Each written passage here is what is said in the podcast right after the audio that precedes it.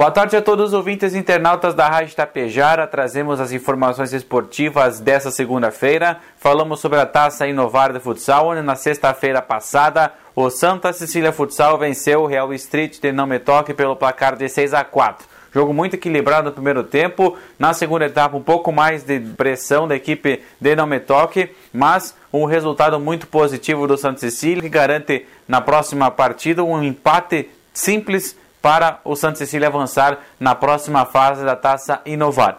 O Fontana foi eleito craque da partida pela equipe da Tapejara Esportiva. E agora, compromisso seguinte na próxima sexta-feira, nove e meia da noite, em Não Me Toque. Já ontem à tarde, também transmitimos a final do Campeonato Regional Indígena lá da reserva do Carreteiro em Água Santa. Um grande jogo e vitória do Mato Grande de Mato Castelhano pelo placar de 5 a 2 frente ao River de Charrua. Na, na oportunidade, o Daniel foi o craque da partida, ele que jogava pelo Mato Grande de Mato Castelhano. E a dupla Grenal, o Grêmio tinha a chance aí de colocar praticamente mais uma mão na vaga para a Série A do ano que vem e acabou empatando em casa contra o Bahia, saiu perdendo, conseguiu empatar no final da partida. Teve sorte, outro confronto aí, Vasco empatou com o Sport lá na Ilha do Retiro, então o Grêmio mantém a distância de 5 pontos em relação ao quinto colocado na tabela de classificação. Próximo compromisso gremista é contra o Náutico, domingo que vem, lá nos Aflitos